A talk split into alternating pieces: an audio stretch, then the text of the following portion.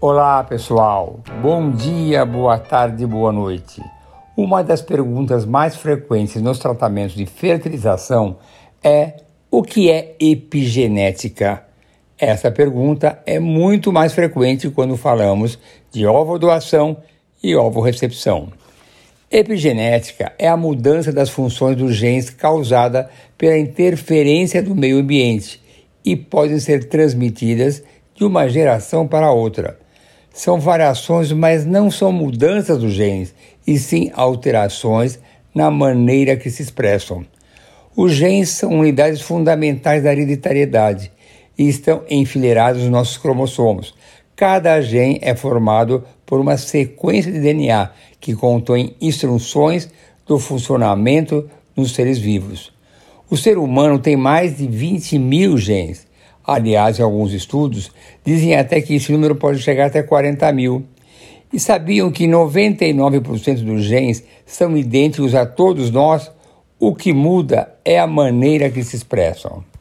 A epigenética representa a variação entre os indivíduos. Aquilo que nós somos não depende exclusivamente dos genes herdados dos nossos pais, mas também da influência do meio ambiente que pode determinar de que forma o nosso código genético irá se expressar. Em outras palavras, o DNA não é o único responsável pelas nossas características. Desde que estávamos no útero da nossa mãe, o ambiente uterino, a irrigação sanguínea, a nutrição e outros fatores afetaram a maioria dos nossos genes, no modo que vieram a se expressar. Os genes podem se expressar ou permanecer adormecidos, dependendo do estímulo que recebem, e esta é a essência da epigenética. É por isso que irmãos gêmeos univitelínicos que herdam os mesmos genes não são idênticos em tudo, por mais semelhantes que se apresentem. A carga genética é a mesma recebida, mas a expressão dos genes é que muda entre um e outro. Existe uma verdadeira chave que liga e desliga, que ativa ou desativa os genes. Uma explicação didática para entender a epigenética é imaginar que a nossa carga genética seria um texto escrito complexo com frases, letras, acentuação, pontuação e parágrafos, e esse texto seria recebido pelo embrião no momento da fecundação, exatamente do modo que foi escrito.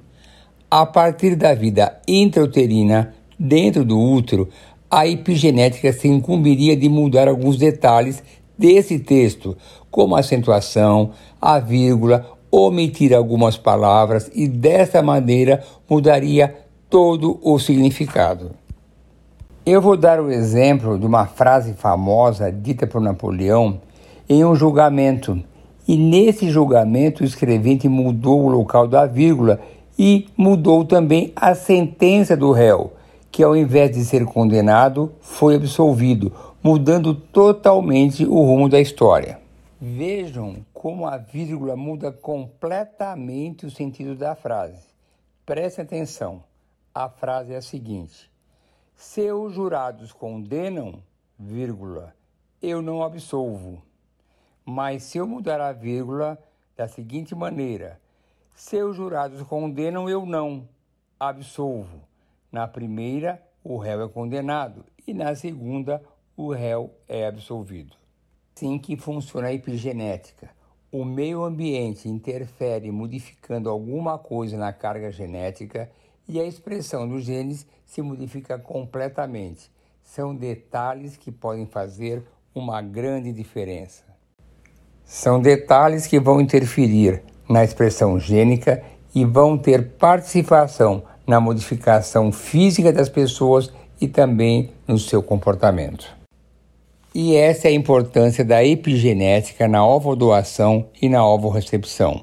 Porque a receptora, ao receber os ovos da doadora, saberá que, além da semelhança física escolhida por ela antecipadamente, saberá também que o seu organismo poderá influenciar na maneira que vão se expressar os genes desse bebê que irá nascer.